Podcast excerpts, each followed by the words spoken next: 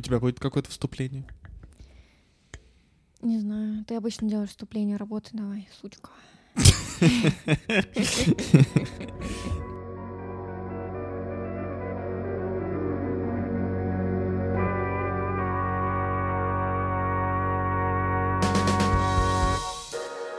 Всем привет! С вами Вика и Игорь. Это подкаст «Книжный бар». И мы каждую неделю собираемся, чтобы рассказать друг другу про книги и рассказать вам про книги.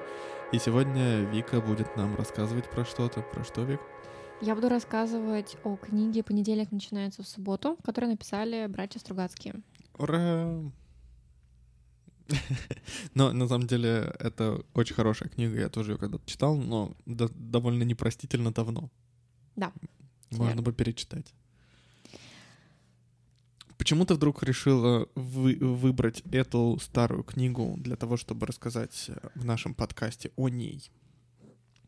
Ну, значит, как-то мне было грустно, я пошла в книжный. Я там гуляла и подумала, что, блин, интересно, есть ли какие-то новые классные издания «Понедельник начинается в субботу». Я начала искать Стругацких, нашла.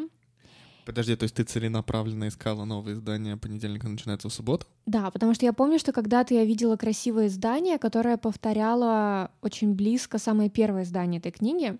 А, И ага, мы я его с тобой видели в Питере когда-то, когда мы были такими бедными, что я ее не смогла себе купить. Но она была какая-то дорогая и всякое такое. Я такая, ну ладно, у меня есть обычная АСТ, карманная книга.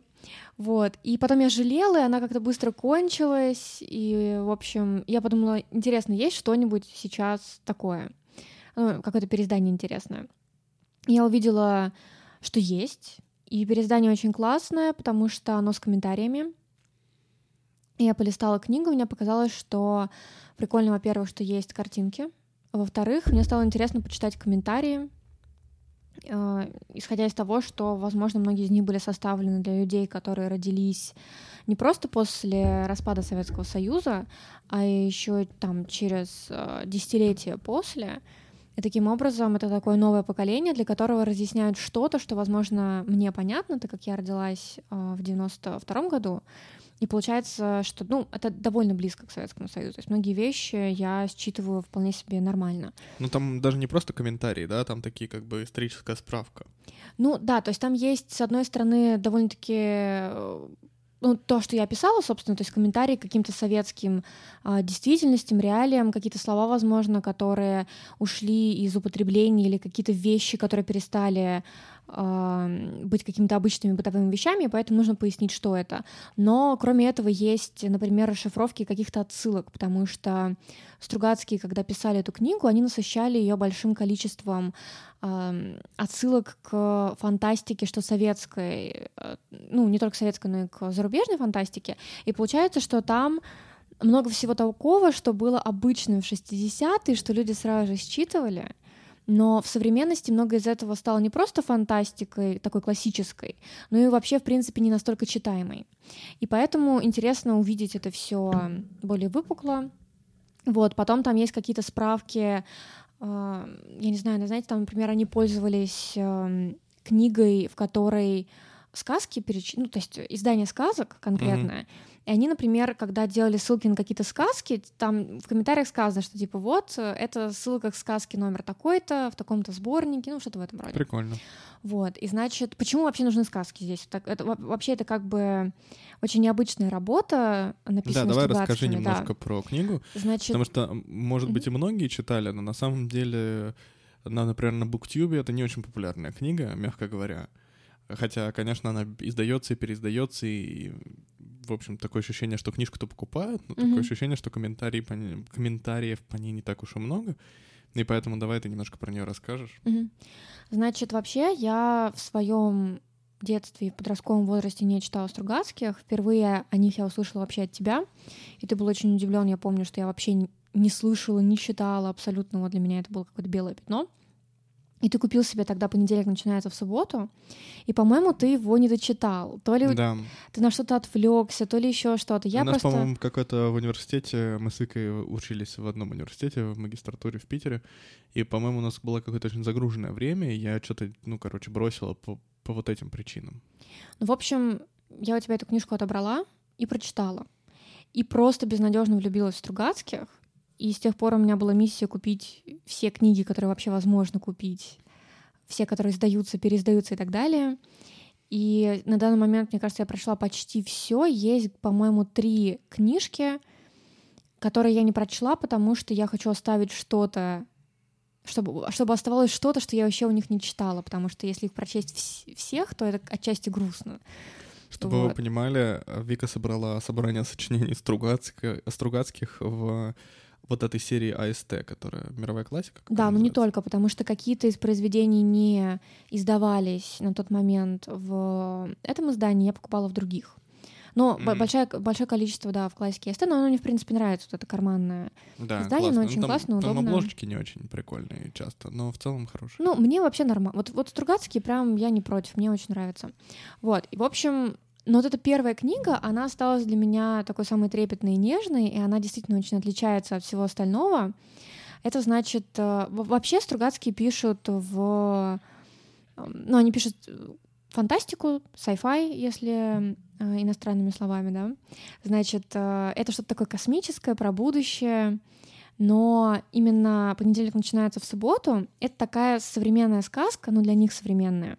Они решили взять за основу институт, э, такой, ну, скажем так, физический институт. Ну, значит, но имеется в виду научный институт, да, научный, не университет. Да, да, научный институт. И, значит, но при этом наводнить его сказочными персонажами. И там, значит, э, научные сотрудники изучают магию, а физику они изучают э, в преломлении к магической реальности. То есть это одновременное изучение как бы физики, но такой магической. Да, вот. поэтому институт называется а, ничего. Да. Научно-исследовательский институт чародейства и волшебства. Да. А, значит, а, тут вообще понедельник начинается в субботу, и уточнение сказка для научных сотрудников младшего возраста. Это вообще про нас с тобой, Вик. Мы да. научные и... сотрудники младшего возраста. Именно. И значит, а, и получается, что мы вот погружены, с одной стороны, в атмосферу научного института, с другой стороны, в атмосферу вот этих 60-х, потому что книга в итоге издана в 65-м году, но задумывалась она еще в самом конце 50-х, просто вот активная работа — это 60-е годы, и вот напечатана она была в 65-м. И 60-е годы — это такие годы больших надежд, и они очень такие светлые, это такой оптимистичный взгляд э, в будущее — и вот произведения Стругацких 60-х годов, а, они наполнены таким, в общем, светом и надеждой. И значит, э, и этим мне эта книга очень нравится, потому что это такой научный институт, в его, возможно, с какой-то стороны идеализированной а, точки зрения, с какой-то стороны это просто, знаешь, молодые люди, которые полны энтузиазма, они вот творят свою реальность, и благодаря их энергии и какому-то задору, эта реальность формируется очень светлой, полной э, всяких прекрасных вещей и так далее. И, в общем, само название книги, оно для меня раскрылось по-новому, как ни странно, благодаря комментариям, потому что, несмотря на то, что я как бы историк, я вообще не соотносила, что книга вышла в 65-м году, mm-hmm. а пятидневная рабочая неделя была введена в 67-м только. И получается, что когда Стругацкие писали эту книгу, неделя рабочая была шестидневной, и суббота была как бы пятницей. И выходит, что к... в данный момент было бы логичнее назвать эту книжку «Понедельник начинается в пятницу», но я всегда воспринимала ее вот без вот этого знания шестидневки, что это mm-hmm. в период шестидневки написано. И мне казалось, что, мол, неделя закончилась, как бы должны начаться выходные, а ты уже заранее думаешь о работе, и они как бы поглощаются вот этим понедельником. И отчасти мне кажется, что такое прочтение этого названия, оно даже более какое-то... Для меня уже родное просто потому, что годы я жила, думая что, что в этом есть смысл, поэтому... Но, она, наверное, все равно смысл-то близок к Я этому, понимаю, да? но имеется в виду, что я в своей голове не собираюсь ничего перестраивать. Вот я как думала раньше, я все так и оставляю, понятно? Что ты вот... настолько прикипел к рабочему месту, что ты как бы не собираешься с него уходить. Я понимаю, ну, мне, короче, но я, поним... я, я для понимаю, себя да. оставляю все так. Вот. Я, я, я как бы знаю, теперь у меня стоит галочка, что вот такой контекст, но неважно. Я вот, мне, мне больше нравится старое прочтение, просто потому что оно какое-то, я не знаю, я к нему прикипела. И значит, сама книга, она делится на три части. То есть это три эпизода из жизни, э, ну, как бы главного героя в основном, ну, можно сказать, института. Эти три истории, они рассказаны благодаря главному герою Александру Привалову. В общем, когда-то, когда я в первые разы читала эту книгу, я ее читала, значит, дважды, и еще один раз я слушала радиоспектакль. И вот радиоспектакль в основном фокусировался на второй истории. И мне всегда нравилась вот из этих трех историй вторая больше всего. А я подробнее про них расскажу. Но вот в это последнее перечитывание, когда я перечитывала с комментариями, неожиданным образом мне больше понравились первые и третьи истории. И мне кажется, это связано с тем, что из-за того, что мне очень нравилась вторая история, я как-то лучше всего ее помнила, и она как-то во мне так отзывалась в памяти. А тут я как-то почему-то обратила внимание на первую третью, и, в общем-то, они у меня, наверное, сравнялись, и теперь нравятся мне одинаково сильно. Вот, поэтому вот это прочтение подарило мне вот это новое новую э, такую любовь к первой и третьей истории, которых раньше как будто, ну, которой раньше как будто бы не было, потому что вторая для меня была все равно самой такой главной. Mm-hmm. И, в общем, Первая история фокусируется на том, что молодой человек, Сашка Привалов, он, значит, э, на машине добирается до места встречи со своими друзьями. Дальше они должны сплавляться там по реке, в общем, такие... Ну, Классическое развлечение 60-х годов. Именно. И это такие молодые научные сотрудники, которые должны вот встретиться в отпуск и заняться такой активностью, знаешь, активный отдых, в общем. И он, значит, э, взял в аренду машину. В комментариях рассказывается о том, что после смещения Хрущева аренда машин была запрещена. Угу. Дальше ее восстановили, но уже только для иностранцев. И получается, что вот это хрущевское время, оно отмечено тем, что, разумеется, машину купить было сложно, потому что ты должен был не только деньги накопить, но и в очередь на нее встать. А тут как бы ты мог погонять машину, и получается, что с помощью вот этого проката она становилась как бы более доступной. Даже младший научный сотрудник Каршеринг. да, мог Очень себе позволить. экологично. Угу. И значит, э, и у него вот это место, где он должен встретить своих друзей, он прибыл туда пораньше остальных. И значит, он по дороге подбирает а, двух мужиков молодых, которые, значит, ну просто попросили подвести их, добрый наш парень соглашается, а у них там лица приятные, всякое такое. И они, в общем, начинают знакомиться и узнают, что Сашка Привалов у нас программист. И они такие, о, а нам в институт нужен программист. А Саша Привалов, он, собственно, из столицы, и он, получается... Он разве не из Ленинграда? Мне кажется, он из Ленинграда. Саша Привалов у нас работает и так уже. Он, он, он трудоустроен, у него хорошая зарплата, и он, в общем-то, не думает о переходе. Но он из крупного города еще, да? То есть, он, э... он как бы просто, понимаешь, он оказывается в очень маленьком городке, и он думает, что а что, а что меня здесь ждет? Я никогда даже не слышал про этот институт. То есть чего? Вот этот ничего но впервые слышат. То есть, если бы это было что-то такое интересное э, из перспективы, он бы, наверное, слышал название, mm-hmm. да. И поэтому он как бы относится к этому предложению не очень серьезно. Но вот эти ребята, которых он подобрал, они предлагают ему э, ночлег в нормальной постели, потому что так он в машине, значит, э, ночевал. И он с радостью соглашается, поскольку он уже устал без матраса и всякое такое. И, в общем, они приводят его в музей, где живет старуха Наина Киевна, а, значит, и она соглашается его ненадолго приютить. И мы как бы по ходу повествования мы осознаем, что как бы его поселили в избушку на курьих ножках. Да. А, и значит, и там и дуб, там кот. И просто в какой-то момент... А, я еще хотела сказать, что было очень классно, потому что вот эти комментарии, пока я читала, я тоже очень много из них чего подчерпнула. То есть я-то думала, что, господи, почитаю, что молодежи рассказывают, а на самом деле... А на самом деле я молодежь. А на самом деле я глупая просто. А, и они мне тоже нужны.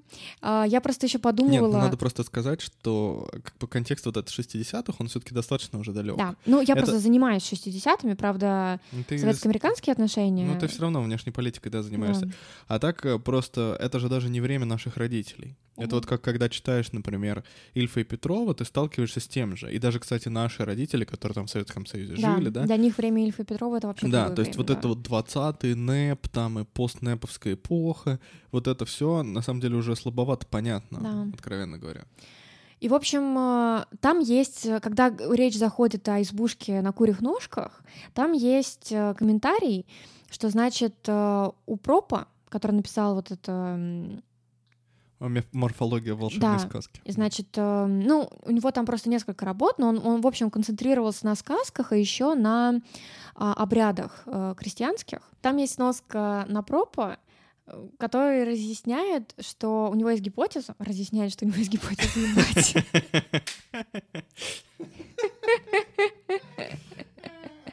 Когда ты тупой.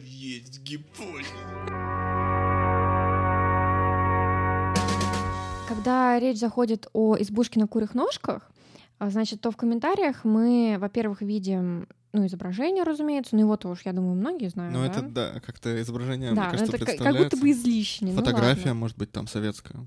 Ну, когда исследовали эти избушки. Ну, а, значит, э, и вот э, в комментариях написано Владимир Проб.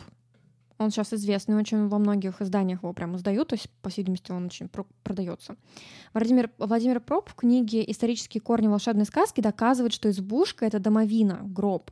Возможно, ее ставили на столбы, имеющие э, зооморфную форму. Птичьи ноги есть не что иное, как остаток а, зооморфных столбов, на которых всегда стояли подобного рода сооружения, утверждает Владимир Проб. По другой версии, ножки совсем не куриные, а курные, то есть окуренные дымом во время погребального обряда. То есть есть вот такие Я, интересные... кстати, помню, как тебя заинтересовал этот комментарий. Ты такая сразу, о, надо ку- покупать, типа. Ну, в общем, у меня теперь есть проб, Мгм. и я его думаю прочитать. Вообще, я думала его прочитать какое-то прям время, просто... Ну, знаете, такое бывает, что вроде интересно, но как-то вот другие книги встают на пути, и вот Да. эти, эти комментарии, они приблизили меня к тому, чтобы почитать проб всерьез. А, В общем, вот такие интересные штуки. И, в общем, наш э, Сашка попадает в эту избушку на куриных ножках, а он у нас, напомню, научный сотрудник, поэтому он ко всему подходит, скажем так, научно.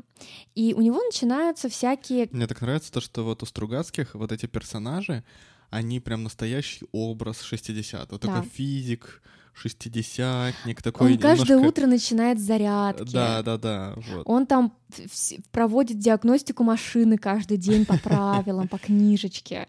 И это все выглядит очень... Со э, спокойствием духа. Да.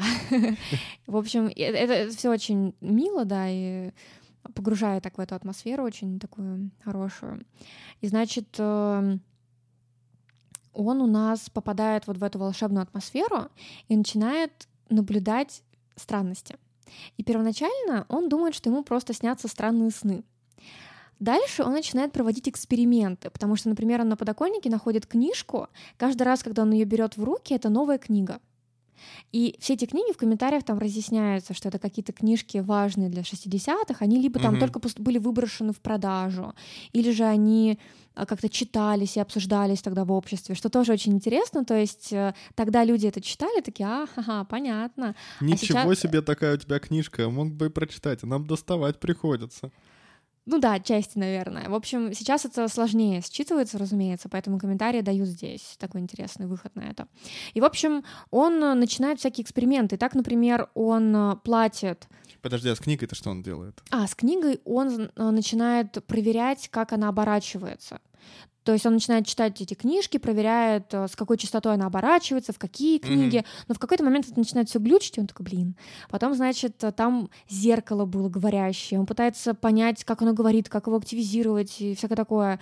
Потом он там спит на диване странном, ему по ночам какие-то голоса слышатся. Потом он находит умкладет. Это, короче, такое выдуманное слово Стругацкими. По сути, это что-то вроде волшебной палочки. Он пытается как-то с ней играться. Значит, потом он заплатил бабке, которая его приютила, и она дала ему сдачу. И он обнаруживает случайно, что там есть монетка, которая ему все время возвращается. То есть он на эту монетку покупает, например, газировку, автомат выдает ему сдачу, а монетка возвращается к нему в карман. Это неразменный пятак. него, Да, да. И он э, начинает с ним экспериментировать. И тут его ловит милиционер. Да, причем экспериментировать я просто тоже читал, э, и вот первую часть я помню достаточно хорошо, потому что я несколько раз начинал, так получилось, что бросал, а потом и только один раз, мне кажется, прочитал полностью. И вот с неразменным пятаком у него там интересный эксперимент. Он там пытается его потратить полностью, пытается его потерять, пытается его там какому-то нищему пожертвовать. Ну, то есть он ставит разные вещи, при каких условиях может... Я Когда пятак так, возвращается, как- когда, когда он не нет, он пытается да. поймать момент, когда происходит переход.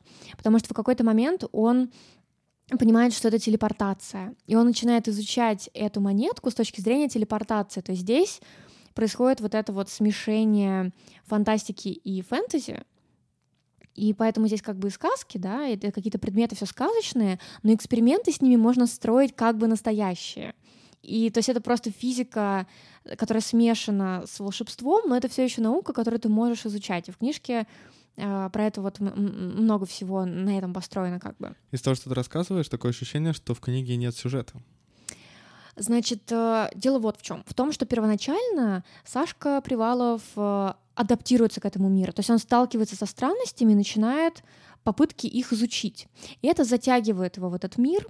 И к концу первой части он принимает решение пойти на работу в ничего. И получается, что вся первая часть, она, с одной стороны, погружает нас в этот мир, как бы сейчас сказали, это world building, да.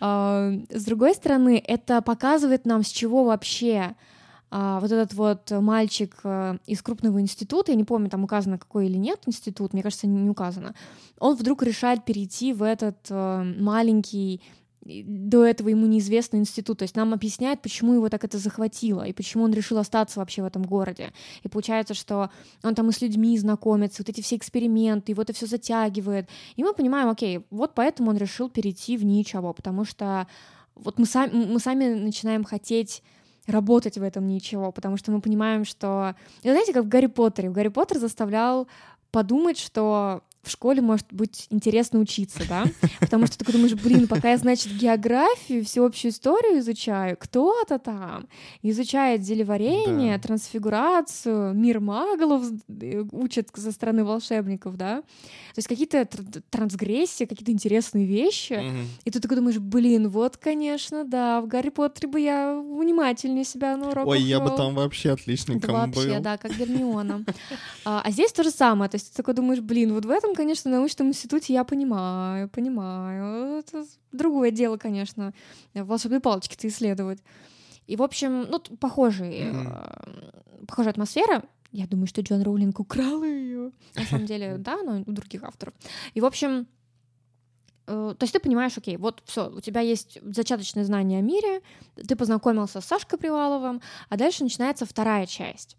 Значит, первая часть, она дышит летом это вот прям лето-лето, то есть там не то, чтобы есть какие-то супер крутые описания природы или подробные, но знаешь, что просто про пропитано духом летнего приключения. И, в общем, вот в этом плане это очень весело. А вторая часть... Отпуска еще такого. Да. А вторая часть, она новогодняя. Это значит ночь с 31 на 1 а, наш Сашка Привалов остается дежурить на предприятии, на заводе, точнее. Его задача всех выгнать с рабочих мест, обесточить все, что можно, проверить безопасность, проверить зверинец, все ли в порядке, не пропускать никого лишнего на работу, включая сотрудников, которые не должны работать и должны отдыхать. Ну, в общем, надо бдеть, а, значит, обходить э, территорию, всего этого огромного... Часто есть такая иллюстрация, где он такой в халате идет, как настоящий сотрудник НИИ, такой в очочках. Да-да-да. Такая иллюстрация в духе Шурика. Ну, потому что, на самом деле, еще же время совпадает, да, да. вот. И он такой крутит на пальце ключи. Угу. Да, там есть, по-моему, это изображение. А здесь вообще много иллюстраций очень милых. Они такие черно-белые, но очень такие советские, знаешь. Мне кажется, это из классического издания. Потому это что из классического издания, по-моему, да. да. да. И, и, в общем, и здесь у нас в этой части происходит ЧП на рабочем месте. И почему мне нравилась больше всего именно эта часть книги? Потому что она дышала таким, эм, такой радостью дела, которое ты нашел и которое тебе по душе. Потому что многие из нас, наверное, знают эту проблему. Вот когда ты завидуешь тем, кто очень рано понял, что он хочет делать, и живет как бы какой-то такой целью, не обязательно, мол, профессиональной, там, по карьерной лестнице двигаться, потому что так можно без цели двигаться. А вот э, есть какие-то знакомые, которые еще в школе понимали, там, что не хотят стать биологами. А, ну, в общем, люди выбрали себе какой-то путь, и отчасти ты думаешь, что им легче, то есть им не нужно метаться, а у них уже дорога построена, главное про ней, по ней пройти. И вот здесь это такие люди, которые болеют своим делом, которые готовы даже в новогоднюю ночь пробраться тайком на рабочее место, чтобы продолжить э, работу, чтобы вместе собраться, и такой дух, в общем, не просто работы, которая поглощает тебя, потому что у тебя большие часы рабочие, да, которые ты должен ходить, а вот ты сам хочешь возвращаться на свое рабочее место. То есть это такой ну, в общем, приятный такой коллективный дух вот этой работы, да. которая вас всех М- захватила. Молодежи во многом. Да-да-да, здесь в основном, то есть здесь есть люди старше, но основные персонажи, с которыми ты встречаешься, все-таки это молодежь, которая горит. Ну и да, вот, ну... И эта атмосфера, она очень эм, греет как-то душу. Мы просто с Викой, на самом деле, еще живем в подмосковном наукограде, и вот э, по там, воспоминаниям моих родителей, вот, а, ну, э, атмосфера была очень похожа. Большой институт, куча-куча-куча молодых сотрудников, которые по распределению приехали сюда работать. И, соответственно, они там, условно говоря, днем вместе работают, а вечером у них какая-то туса или куда-то они поехали на велосипедах кататься. Да, какой-то или... совместный отдых. Да, а зимой есть. у них там какие-нибудь лыжные соревнования, еще что-нибудь. Ну, то есть вот, вот, э, потому что все живут в одном городке, у тебя, в принципе, да, может быть, часто в общежитиях, но в целом ты не то чтобы задумываешься о быть, так скажем, потому что, ну, что у тебя там? Тебе жилье предоставили там, ну, в общем, все. Ну, это еще, это еще период бы... большого развития, когда... Больших надежд, да. Да, когда люди, которые жили в деревнях без э, большого количества, разумеется, современных удобств, они начинают переселяться в города, им начинают быть доступны блага, о которых они не могли мечтать. Это газ, это водопровод, ну да, отопление. Но, но например, у и меня... вообще своя крыша над головой. Ну да, но, например, у меня родители, вот так же, как и Привалов, они, собственно, ну вот папа, например, он из Горького. То mm-hmm. есть, в принципе, он из большого города. Он не то чтобы переселился в куда-то, куда где его условия жизни радикально улучшились. Может быть, даже наоборот ухудшились, потому что он там жил в квартире, условно говоря, и переселился в общежитие. Ну, потом, конечно, там квартиру дали. Но суть заключается просто в том, что вот эта вот, вот общность да, угу. создающиеся, потому что люди примерно одних интересов, примерно одних увлечений, а при этом тебе там не нужно после работы в институте младшим научным сотрудником идти куда-то подрабатывать, потому что, в принципе, тебе всего хватает, и тебе как бы жильем ты обеспечен, на еду тебе больше, чем хватает, тратить тебе сильно некуда, это небольшой городишко, куда и пойти-то особо некуда, и ты можешь заниматься из твоих развлечений, это как бы спорт, какой-то местный кинотеатр, как вот Но работа. это еще такое небольшое друзья. сообщество, в котором да, ты да. четко понимаешь свое место. Потому что даже если, ну, понятно, что многие люди работают в институтах, но помимо этого есть какие-то э, продавцы там из пекарен, я не знаю, из галантереи и так далее. И это люди все равно, которые обеспечивают небольшое сообщество, и они видят результаты своей работы, потому что они знакомы со своими постоянными покупателями, да, то есть благодаря тому, что это и не деревня, но и небольшой город, это место, где люди могут жить легче, чем в деревнях, разумеется, но при этом все еще достаточно закрыто, а, чтобы это было максимально такая а, ну, обозримая общность, которая дает тебе отдачу за твою работу, потому что ты понимаешь, что ты трудишься, например, над общим делом со своими да, коллегами, да. вы вместе двигаетесь к чему-то. Дальше, если ты э, работаешь на, например, ну понятно, что не все будут научными есть, как сотрудниками. Бы, значение твоей вот этой да, работы. то есть ты видишь отдачу от своей работы, и ты понимаешь, кому конкретно ты помогаешь. Общественную и, значимость. Да, да. и все, все это, наверное, рождает такую ну, такое приятное ощущение, как пользы, я не знаю, наверное. А потом то, что ты сказала, вот мне кажется, знаешь, эти же городки научные, они вот как раз в 60-е, они очень активно развивались как бы в поле, да? Э, я показываю воздушные кавычки, потому что не всегда конкретно в поле, но суть заключается в том, что они выстраивались либо в очень, рядом с очень небольшим поселением, либо вообще, условно говоря, в месте, где никакого поселения не было, и там все приезжие, все примерно одного возраста, ну там разброс не очень большой, и, соответственно, как бы это мгновенно... У всех одни интересы, примерно один бэкграунд. То есть, если там, условно говоря, это технический институт, да, там все технари, все там физики какие-то и прочее. У всех примерно одни интересы. И это мгновенно создает комьюнити, потому что и бэкграунд похож, и э, возраст похож, и интересы похожи, и иерархия куда, куда меньше, просто за счет того, что вот э, все одного возраста на самом деле. Вот, и это, конечно, сразу вот это комьюнити создает невероятное. И это как раз вот начало понедельника начинается в субботу, но мне кажется, тоже это подчеркивает, что вот эти ребята, которых подвозят привалов, они как бы сра- они сразу друг к другу проникаются очень сильно, что они такие все какие-то типа добрые, шутливые, улыбаются и всякое такое. Mm-hmm.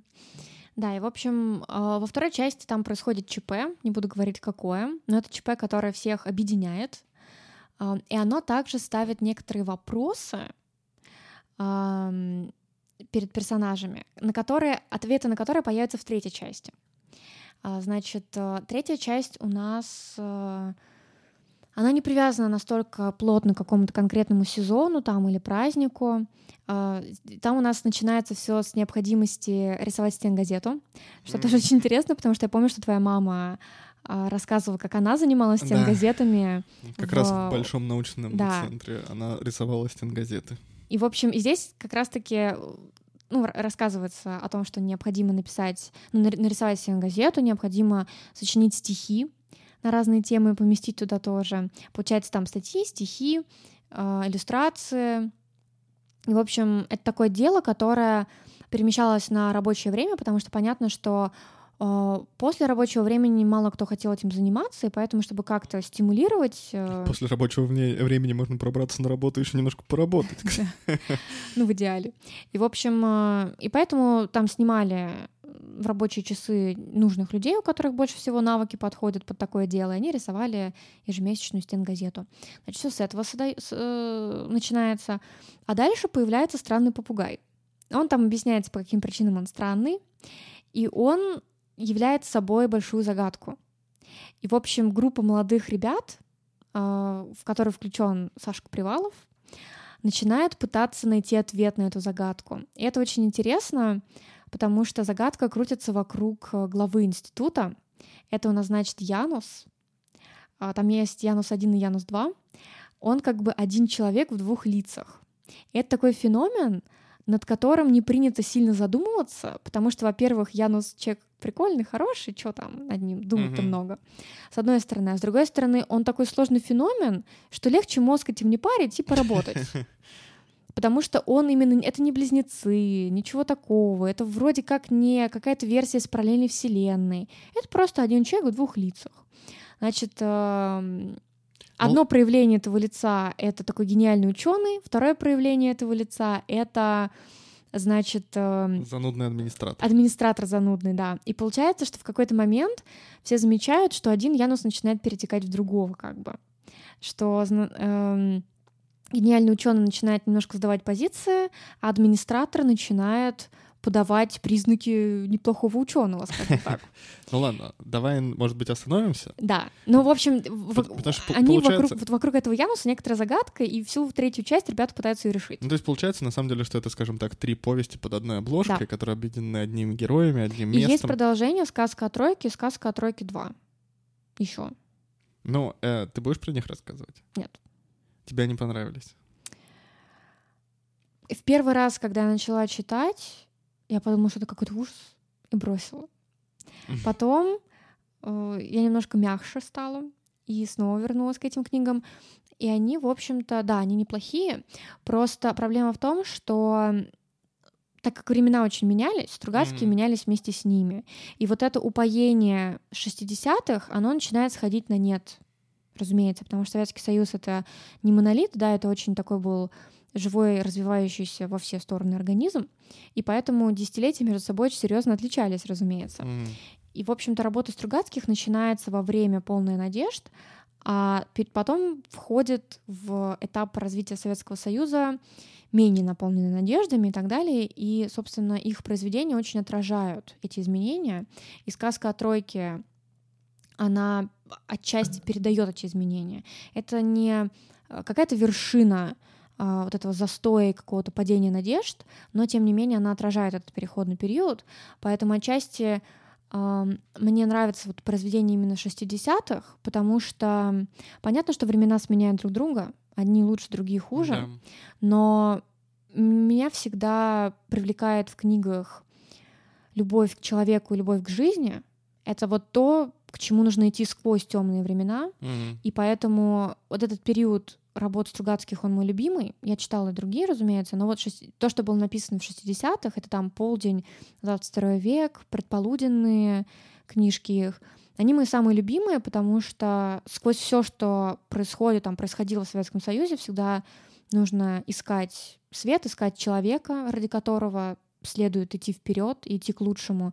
И мне кажется, что вот эти произведения Стругацких 60-х годов — это вот то, что ну, для меня это какая-то величайшая любовь к жизни и любовь к людям, она воплощена именно в этих произведениях, и поэтому я обожаю именно к ним возвращаться. И как бы я понимаю, что их работы, они отражают тот мир, в котором они жили. Но я как человек, который смотрит уже из будущего на все это, а вот моя любовь и мое сердце отданы именно периоду 60-х. Поэтому вот именно понедельник начинается в субботу мне намного дороже. Мне нравится то, что в 60-х, вот в этих как бы ранних работах Стругацких, у них не то, что меньше социального комментария, но, наверное, отчасти меньше, потому что дальше они тоже начинают как бы иронизировать над застоем, да, над угу. какими-то вот э, проблемами социальными. Падением иллюзий. Да, и на самом деле не то, чтобы даже эти вещи устарели. Может быть, они то стареют, то становятся актуальнее, но просто какие-то вот, например, как бы вот эта атмосфера угу. 60-х, вот то, что ты почитала, тебе захотелось стать советским физиком. Вот на Грушинский фестиваль поехать и всякое такое. Ну, ты же этого реально мало где найдешь. Ну, понятное дело, что есть советская литература примерно той же эпохи. Да. Но она же тоже очень неровная. Стругацкие, на самом деле, одни из лучших представителей этой литературы. И понятное дело, что, опять же, есть песни там, да, такие, есть кинофильмы. Но тоже многие из этих вещей устаревают, особенно на наш там, например, кино. Угу. Оно очень хорошо видно, как оно стало медленным для нас с нашим вот клиповым мышлением, да, а, с нашими, с тем, что у нас все кино стало куда более движовым, иногда его сложновато смотреть. Да, и... ну, с другой стороны, понятно, что всегда можно... Ну, есть люди, которым нравится смотреть что-то другое, но да, в целом... Нет, ну, я говорю угу. в целом, да. А вот э, Стругацкие, они совершенно как-то не устарели в этом смысле для меня. Они вот удивительные темы, мы это с тобой много обсуждали, что когда они пишут о будущем, они вот, если говорить о предполуденном и полдень 22 век цикл, да. это такое, во-первых, освоение космоса, во, ну, потому что, понятно, 60-е, контекст диктует, это освоение космоса, а также это победивший коммунизм. И авторы ставят перед собой э, интересные задачи. Они думают о том, вот представим, что коммунизм победил, что настала та утопия, которой все как бы стремятся. Какие следующие вызовы появятся перед человеком? И когда они ставят эти вопросы, человек, который стоит всегда во главе, остается таким же. Ты узнаешь себя э, в этих людях. То есть это не какой-то человек нового типа, который тебе непонятен. Mm-hmm. Это все еще тот человек, которого ты хорошо знаешь, который не настолько изменился с 20 века. Осталась какая-то эссенция человечности, которая неизменно ну, за последние там 150 лет, наверное, да, как минимум. При этом мне больше всего нравится, что чаще всего он сталкивается не с проблемами там космических пиратов, да, да а он сталкивается с собственными проблемами, там, с меланхолией, с поиском себя. Также еще с моральными проблемами. С моральными То есть вот проблемами. что такого придется, что придется преодолевать, когда казалось бы преодолевать будет нечего, и они находят да. такие вещи, а, и ты, ты понимаешь, что это работающий мир. Что если представить, что коммунизм победил, они построили вот этот мир, который остается сложным. То есть, знаешь, это не пустота, когда mm-hmm. вот как у Фукуямы время закончилось, оно остановилось. Да это именно мир продолжит, скорее всего, развиваться, будут, продолжат появляться какие-то проблемы, дилеммы, и вот они ставят их перед своими персонажами. И это вот это мышление в будущее конструктивное. Угу. То есть получается, что мы говорили с тобой, например... Не Звездные войны, да, где снова какие-то мечи, какие-то империи. Всё, да. да. И вот э, мы с тобой тоже это обсуждали, что э, советская фантастика, она отличалась от западной фантастики тем, что западная фантастика ужасалась будущему, а советская нет. И на эту тему и статьи есть научные, разумеется, там как по многим темам. Но вот мне понравилось, как у Стругацких в третьем, в третьей повести, как бы в третьей части книги, там, значит, э, главный герой отправляется в машине времени в будущее, но не в буквальное будущее, а в представляемое будущее, то есть в то будущее, которое рождают умы человеческие, чаще всего через литературу. Mm-hmm. И он путешествует по вот этому именно как бы литературному будущему. И там он попадает в мир, который разделен стеной, который очень напоминает железный занавес. И там а, значит, стена разделяет мир гуманного воображения и мир страха перед будущим. И здесь имеется в виду советская фантастика и западная фантастика. Ну и понятно, что это не какая-то аллюзия типа Советский Союз хороший, Запад плохой. Они просто перенесли вот эту, Мгм. э, ну как бы образ очень знакомый на фантастику, просто определив, что вот как, какая черта главная отличающая, как бы две условные эти фантастики, если их пытаться конструировать. И на самом деле они демонстрируют в этой книжке большое знание западной фантастики. То есть они пытались доставать все эти книги, они их действительно читали, они были в курсе происходящего не только внутри Советского Союза там, или коммунистического лагеря, но и они были в курсе того, что происходит на Западе. То есть это вот очень интересно, что они не закрывались, и у них они находили способы держать себя в курсе того, что происходит в мире, в западном в Надо, целом. надо сказать, что в то время в англоязычном мире идет так называемый, по-моему, золотой даже, да, век научной фантастики. Вот эти космооперы, они не считаются, по-моему, одним из таких. э, А вот золотой век — это как раз 50-е годы. 40, конец, ну вот послевоенное время, это золотой век научной фантастики, Хайнлайн, вот этот вот. А, Филипп Дик как раз, это все же пишется тогда. А дальше будущий серебряный век, я так понимаю, это 70-е годы. А Может, я напутал, может быть, золотой век — это 20-30-е, а Вот я помню, серебряный... что 20-30... вот Я не помню название. Я помню, что... Э, Ну, может быть, и иначе, да.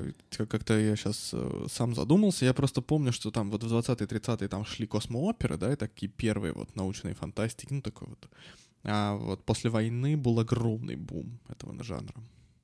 И поэтому получается, что они как раз его читают. Все, Мгм. что там до сих пор ты можешь почитать все вот эти лауреаты премий Хьюга и прочее, Да. прочее. И там есть на них такие легкие очень ссылки. Это такой интертекст на самом деле, который наполнен таким бытом а, советским. То есть он, он, он им пропитан очень глубоко, но при этом, если ты его не понимаешь, ты не теряешь, э, то есть тебе не становится неинтересно. Мгм. Это вот с одной стороны есть какие-то более буквальные такие проявления, например, там Умберто Эко, да, который вот имя Розы, который это очень многоуровневый текст, да, ты можешь с очень разным уровнем подготовки подходить к нему. Там есть там Памук, который просто большой фанат Умберто Эко, у него там тоже есть произведение типа «Имя мне красный», которое похоже на это. А здесь получается, что тебе не обязательно быть знакомым с бытом 60-х, чтобы оценить эту книжку. Но если вдруг ты либо с комментариями купил э, издание, или же ты по какой-то причине хорошо знаешь 60-е, ты как бы еще один пласт там найдешь Мгм. интересный. Но это не значит, что без него тебе э, книга сильно обеднеет и так далее. То есть в, в этом плане она очень э, ну, такое бессмертное произведение, которое имеет и исторический контекст интересный, насыщенный, но и самоценность у него тоже высокая. Мгм.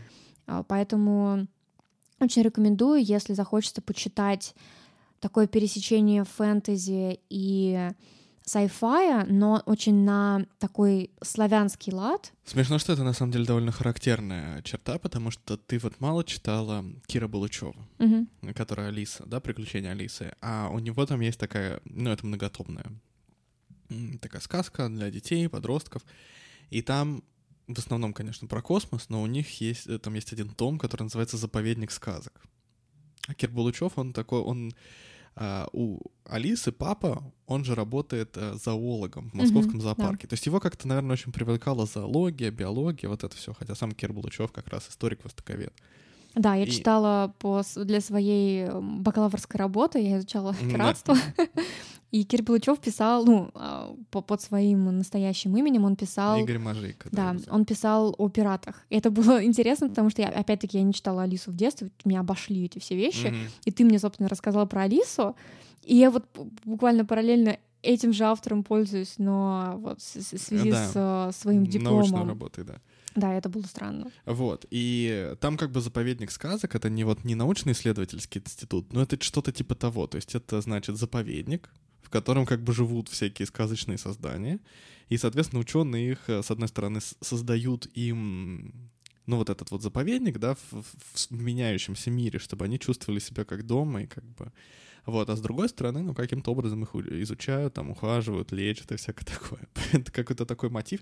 Причем годы, на самом деле, примерно те же. То есть, только мне кажется, что, наверное, это конец 60-х, начало 70-х, но все равно, э, скорее всего, конечно, Да, плюс Кир помнишь- Балычев читал э, Помнишь, «Понедельник начинается Алиса? Мне субботу». кажется, что это еще контекст, что, разумеется, взаимное влияние, но также это что-то, что витало в воздухе, потому что помнишь, Алиса, она очень э, развитая девочка, Да, да, да. и она в очень раннем... То есть школьная программа а, вот в этом идеальном видении будущего, она готовит детей к тому, чтобы они обладали большим количеством знаний и практических Мгм. навыков с очень раннего возраста. То есть это такой, знаешь, идеальный человек, почти что ницшанский, такой новый тип, который вот э, с молодых ногтей Кому впитывает... Ницшанский, кому Ленинский. Ну, тоже верно, да. В общем, который впитывает в себя вот эти все знания, навыки. То есть это ну, там дети, вот Алиса, будучи там маленькой девочкой, она уже могла летать, помнишь, там на своем вот этом летном устройстве Да, да, да. в другие страны, всякое такое. То есть очень самостоятельная девушка, потому что у нее уже а, и большой уровень самостоятельности, знаний, навыков и так далее. И это на самом деле то, о чем в том числе пишет Стругацкий. Даже вот в понедельник начинается в субботу, там есть размышления о том, что, ну, вот в будущем дети, конечно, теорию относительности в классе в третьем уже будут отлично понимать. Это я сейчас, старик, такой с ней немножко пострадываю. Но это я вот э, продукт времени. А потом, конечно, люди, ух, какие будут дети-то в будущем, они у, нас перегонят в этом плане.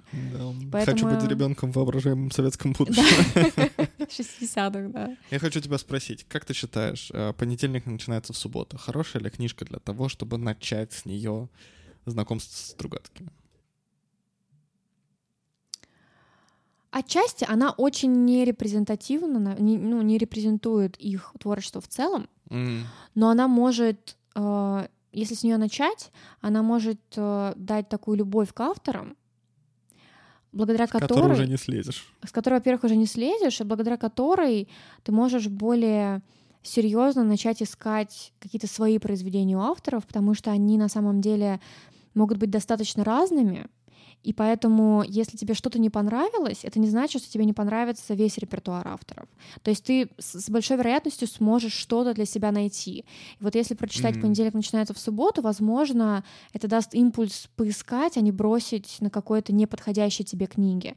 Потому что у них есть более тяжелые произведения. Тяжелые, даже не знаю в каком Более плане. фантастические, опять же. А, Ну, то есть не, не про сказки, да, вот про Да, такую более классическая есть, э, фантастика. и есть более темные произведения. Знаешь, тоже еще важно, что ты хочешь получить от книги, а также то в каком-то настроении, потому что мне в итоге нравятся все Стругацкие. То есть даже если я, читая какую-то книгу, осознаю, что для меня она не лучшая у авторов, они так хорошо пишут, что Это я все равно ее да. заканчиваю. Потому что ритм их языка, он какой-то очень приятный, и иногда я беру книжку после них, и я осознаю, насколько хуже она написана. То есть если бы я до этого Стругацких не читала, может быть, для меня это было бы нормально. Но они настолько легко и хорошо пишут, а еще мне очень нравится, что они быстро погружают в персонажей.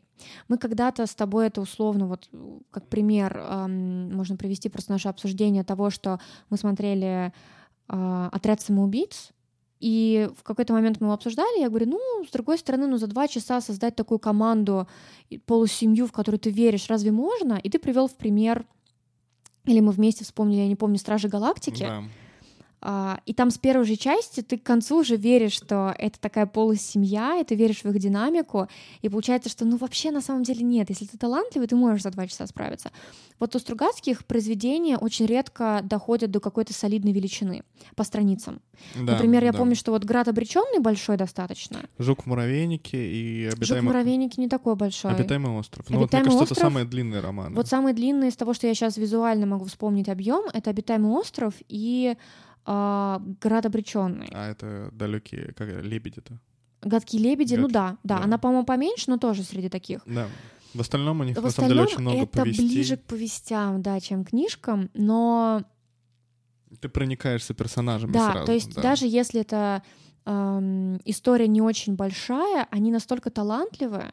Я на Еще очень потому, что в центре люди стоят. Да, То есть я- вот, э, знаешь, как на западном ютубе принято делить книги на типа character- Да, то есть да. те, которые как бы в основе которых лежит сюжет, и в основе которых лежат персонажи. Вот у Стругацких определенно персонажи. Я поэтому и спросил про сюжет, потому что на самом деле сюжета-то почти нет. Ну, так, по факту. Ну, у них есть, да, что-то вроде улитка на склоне. Ну, У Литка на склоне там конкретно нет сюжета. Просто, Ну, ну, она не, не то, что конкретно нет сюжета, Да. там как э, вот в кинематографе есть такое понятие, как это называется, МакГаффин, да, то, ради чего все Мгм. действия совершаются, как в криминальном чтиве, вот этот чемоданчик. Вот, Ну, э, в улитке на склоне это свобода. ну да, там просто есть какая-то цель, а дальше какая-то она абстрактная, ничего не понятно, но тем не менее. В общем, да, персонажи там потрясающие. Я на очень многих книжках плакала. И это такое чувство, когда ты закончил книгу, и у тебя осталось очень много светлого из этой книги, но и очень много боли. И это такая, знаешь, это такая... Вот ты чувствуешь, как будто бы ты в абьюзивных отношениях. Тебе очень больно, но хочется еще. И, в общем, э, ну, конечно, не, да, это, возможно, немножко грубоватый пример для кого-то. Хорошая но- шутка, нормально. в общем, а, вот предполуденный и полуденный цикл, мой бог, обожаю. Очень, очень человечно, очень много слез, боли, любви. И вот, э, не знаю, у меня какие-то супер светлые впечатления об этих книгах. Наверное, надо заканчивать. Можно я напоследок небольшую историю расскажу? Ну, в смысле, не историю даже. Не знаю. А, дело просто в том, что есть такой фильм, который называется «Чародеи». Мгм. Мы как-то его смотрели э, компанией, и, ну, как бы, этот фильм явно не подходит для компании. В общем, это такая новогодняя сказка. Собственно, про этот институт ничего. Сценарий к нему, в общем, писали в том числе Стругацкий. Но это такой детский советский музыкальный фильм. Мгм. Вот это максимально описывает то, какой фильм это. Оттуда, собственно, песня «Три белых коня, три белых коня». А, И на самом деле потом я пошел, значит, к маме наряжать ей елку и включил фоном этот фильм. И, в принципе, он ничего, как советская такая новогодняя классика. Можно как-нибудь посмотреть, и там вот этот вот ничего, и вот этот вот образ этого института, его обитателей, его деятельности, он в целом на самом деле сохранен. Но книжки намного лучше, потому что сам сценарий, он слабоват. Ну, Он нет, Местами атмосфера, Он- он- возможно, Да, восп- да. ну, воспроизведена. Но в плане сюжетном Нет, ну, в общем, да, конечно, не подменяйте одно другим. Но, то есть, имеется в виду, что, в общем, если вы прочтете «Понедельник начинается в субботу», то как-нибудь под Новый год или после Нового года можно включить и «Чародеев» и тоже их немножко Да. посмотреть. Но еще вот, что мне кажется, такая эссенция этой книжки, это, казалось бы, сочетание несочетаемого, потому что советский период, он все-таки довольно отличается от э, предыдущего периода истории России, то есть там имперский, доимперский, да. Но вот эта вот славянскость и какие-то вот эти сказки, которые все мы знаем на самом Мгм. деле, они вот вдруг вплетены в супер советский быт, Вот такой обыденный. да, и это довольно необычное такое смешение. Я не... Ты помнишь что-нибудь вообще похожее? Я понимаю, что я не все Ну вот, книжки в ну этом вот мире Кир читала. Балучев, да. Ну, ладно, такое- окей, такое- Кир такое хотя часто- в Кире Балучеве меньше сказочности. Такое- Ну, такой славянско-мифологический. Мне кажется, я такое видел где-то. Мне кажется, что у Дмитрия Ремца такое пыталось. Ну вот, ну, конечно, на том уровне, на, которых, на котором это у Стругацких, найти тяжело. Да. То есть, мне кажется, это постоянно пытаются сделать, как бы вот фильмы какие-то снимать, где будут эти артефакты. Вот помнишь, недавно была такая известная се- Я помню, что серия 13-я фильмов? кли... 13-я клиническая похожа. Похоже. Кстати, они явно опираются на понедельник. У меня было такое субботу. ощущение очень четкое, да, да. визуально и вот как-то вообще по сюжетам. И были еще какие-то фильмы такие, ну, типа Это с Паулиной. Андреевой и Козловским. Козловским. Да, кстати, довольно неплохой сериал. Ну да, ну, Снят в настоящем научном институте. мгм. Ну что, давай заканчивать. читайте понедельник, начинается суббота, он классный. И подписывайтесь на нас везде, и ставьте лайкосики, и пишите комменты, потому что мы очень будем рады вашему фидбэку, не только потому, что это продвигает наш контент, хотя мы этому тоже очень рады, но и потому, что нам интересно познакомиться с нашей, э, пусть небольшой, но очень любимой нами аудиторией. Что ты смеешься? До следующей недели.